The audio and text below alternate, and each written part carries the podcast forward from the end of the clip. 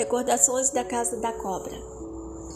Dias de Carnaval. Ária Ramos, das Histórias Esquecidas. Ária Ramos foi uma jovem violinista da Sociedade Manauara, assassinada em um baile de carnaval no Ideal Clube no ano de 1915, aos 17 anos. O assassino era um amigo da família. Área faz parte do folclore da cidade. Uma estátua de com o violino se encontra entre as obras de arte do cemitério São João Batista, onde desde então repousa em paz.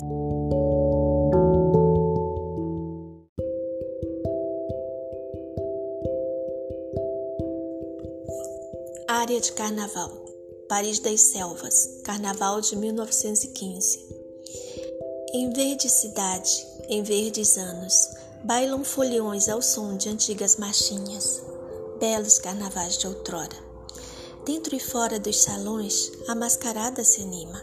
Afinal é carnaval, é pierrot, é serpentina, fantásticas cores, leves balanços. Ao longe passam arlequins e colombinas, travando inocentes guerras de confetes, enchendo a rua de pontos coloridos, transformando as calçadas em adoráveis campos de batalhas. Mas também são verdes os olhos do ciúme, e observadores na figura de Diana se deleitam. Os tristes olhos que a deusa vigiam guardam nos lábios palavras de queixas. É a doce área, adolescente ainda, que de deusa Diana se fantasia e do Olimpo desce para entre os mortais vir brincar e nem percebe os tristes olhos frios que de longe a vigiam, e feliz corre para seu novo par. Tantos planos, tantos sonhos para depois do carnaval. Por ora, só o baile é importante. A correria no salão é contagiante e todos esperam a aurora raiar.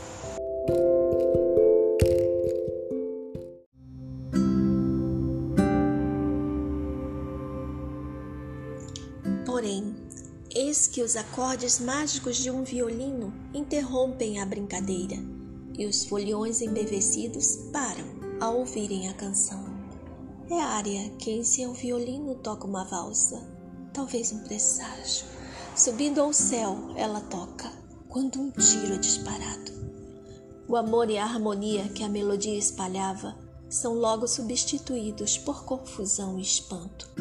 E o baile, antes tão colorido, cinza torna-se. Área cai com o violino, deixando no ar os últimos acordes. De vermelho vivo se tinge o vestido, e a tristeza com seu manto a todos envolve. O novo par de Diana, na figura de um caçador, a arma dispara na luta que trava com o ponente sofredor. O tiro mortal a disputa encerra, pois a causa jaz estendida no chão. Agitam-se os foliões e o leve corpo carregam, formando estranho cortejo. A partitura fora rasgada, para sempre calou-se a cantiga. Não é a deusa Diana, a caçadora, quem nos braços carregam, mas sim a doce área, já sem vida.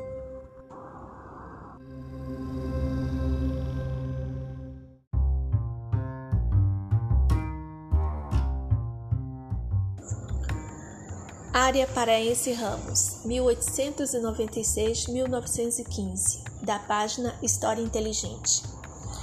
No dia 17 de fevereiro de 1915, na antiga sede do Ideal Clube, então localizado na esquina da Avenida Eduardo Ribeiro com a Rua Henrique Martins, no centro de Manaus, a jovem violinista Área Paraense Ramos era vítima de um disparo acidental vindo a falecer horas depois na Santa Casa de Misericórdia por conta de uma hemorragia. Sua morte encerrou de forma trágica o carnaval daquele ano, até aquele momento divulgado pela imprensa como um dos mais alegres já realizados.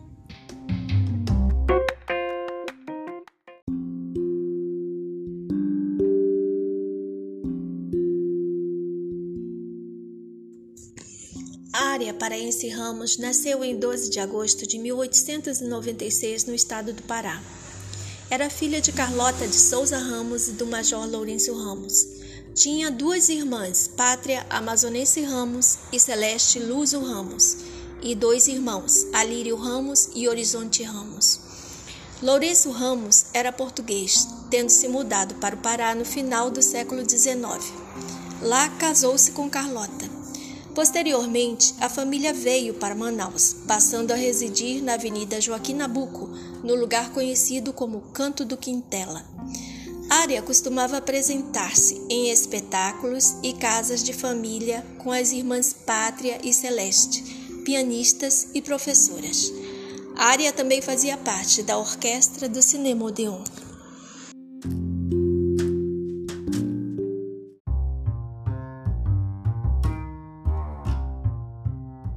No dia 17 de fevereiro de 1915, muitos jovens da elite manauara, incluindo Ária e os paladinos fantasiados, divertiam-se nos salões do Ideal Clube. Em um deles estavam Mário Travassos de Souza, 16 anos incompletos, e Lídio de Carvalho Barroco, 25 anos, e outras pessoas. Ilídio Barroco, em uma brincadeira, tomou as luvas da fantasia de Mário Travassos, retirando-se daquele salão. Depois que terminou de conversar, Travassos procurou Ilídio para que devolvesse suas luvas. Já passava da meia-noite. Ilídio, que conversava com Ária, disse que ele poderia retirá-las da cartucheira de sua fantasia de cowboy, onde as havia guardado. Ao colocar a mão na cartucheira, Travassos encontrou um revólver, o retirando da mesma. Ao tentar abri-lo para ver se estava carregado e desconhecendo seu mecanismo, acidentalmente efetuou um disparo. A bala atingiu área Ramos na artéria femoral, ficando alojada em seu baixo ventre.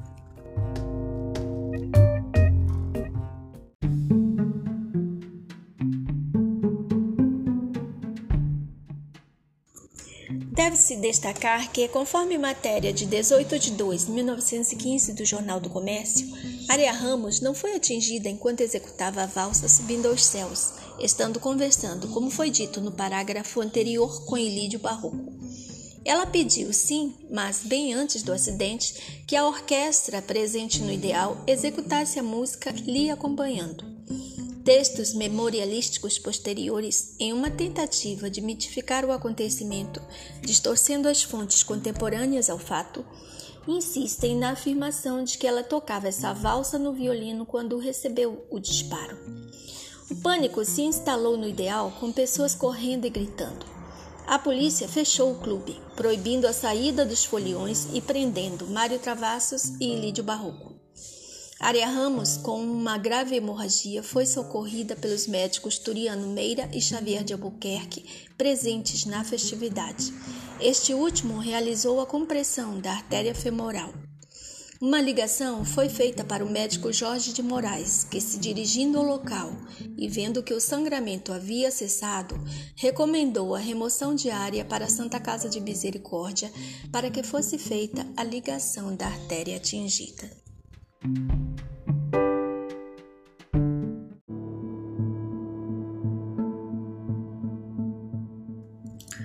hospital, Aria Ramos foi operada pelos médicos Jorge de Moraes, Teógenes Beltrão, Xavier de Albuquerque e Turiano Meira.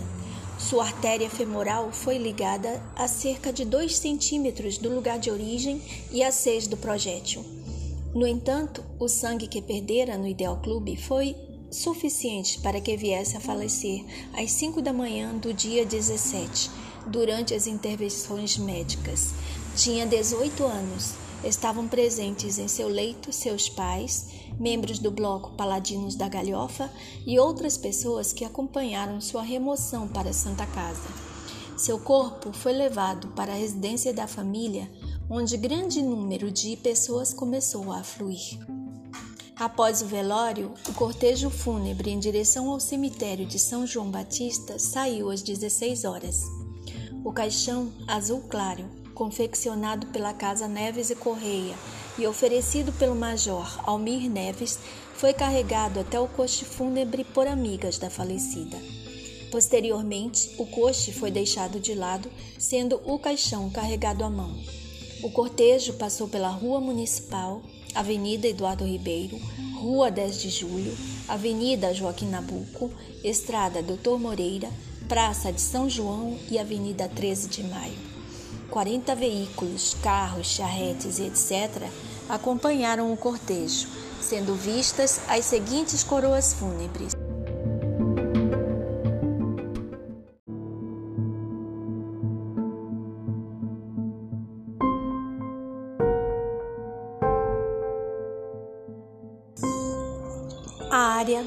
Gratidão dos Paladinos da Galhofa.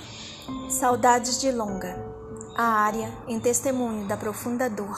Saudades do Ilídio. Saudades de sua madrinha. A área Saudades de Fontinelli e companhia. Saudades de Cecília e Diniz. Saudades de Conrado Garcia e família. E Afector Souvenir.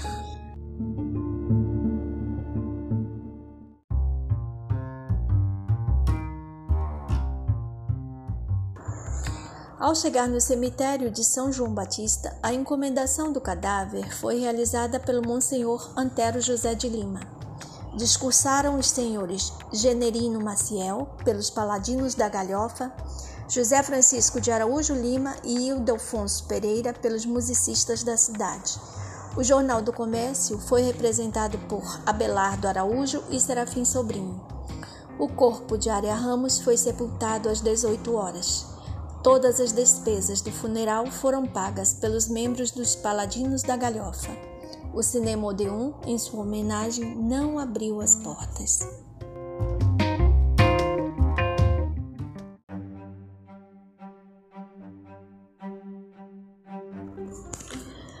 Como tratou-se de uma morte acidental, um homicídio culposo, Mário Travassos e Lídio Barroco foram julgados e considerados inocentes. Descobriu-se que em 1917, Mário Travassos era aluno do curso de odontologia da Universidade de Manaus.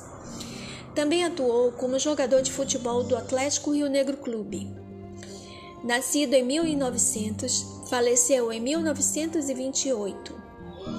Ilídio Barroco, por sua vez de naturalidade portuguesa, era funcionário e sócio da firma Adrião Barroco e Companhia, e também jogador do Atlético Rio Negro Clube.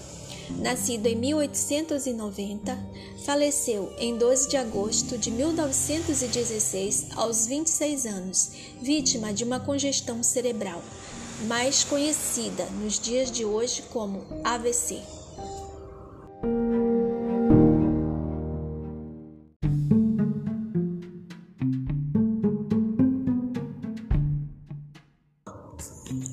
Morte de Aria Ramos comoveu a sociedade manauara. De forma a perpetuar sua memória, uma comissão formada pelos senhores João Maranhão, Celino Menezes e Abelardo Araújo tratou de angariar, entre fins de fevereiro e início de março, fundos para a construção de um mausoléu no cemitério de São João Batista. O dinheiro foi arrecadado através da exibição de filmes e espetáculos no Cine Politeama.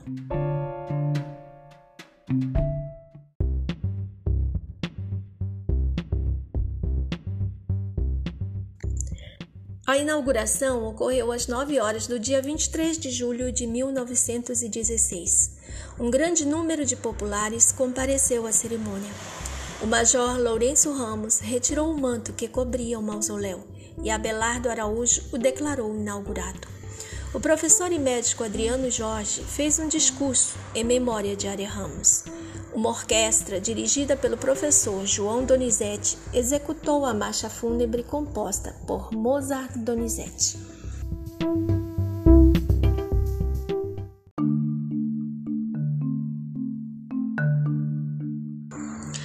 O mausoléu de Aria Ramos foi construído com mármores de Carrara e Sintra. A jovem foi representada segurando seu violino, trajando as vestes e a cruz no pescoço que utilizava no dia de sua morte, apoiada sobre um tronco de árvore, tendo atrás uma grande cruz sustentada por duas colunas. Seu túmulo possui dois epitáfios. Diante de sua graça, que a doce alegria de viver tornava ainda mais radiosa, Em face do gênio que no esplendor de sua mocidade alvorecia, a própria morte estacou, maravilhada, e em vez de a prostrar com a arma sinistra e brutal que traz ao ombro, a tocou de leve, sutilmente, com um beijo fulminador. E, a Ária Ramos, nascida 12 de agosto de 1896 e falecida por efeito de um acidente em 17 de fevereiro de 1915, comovida homenagem póstuma da sociedade manauense.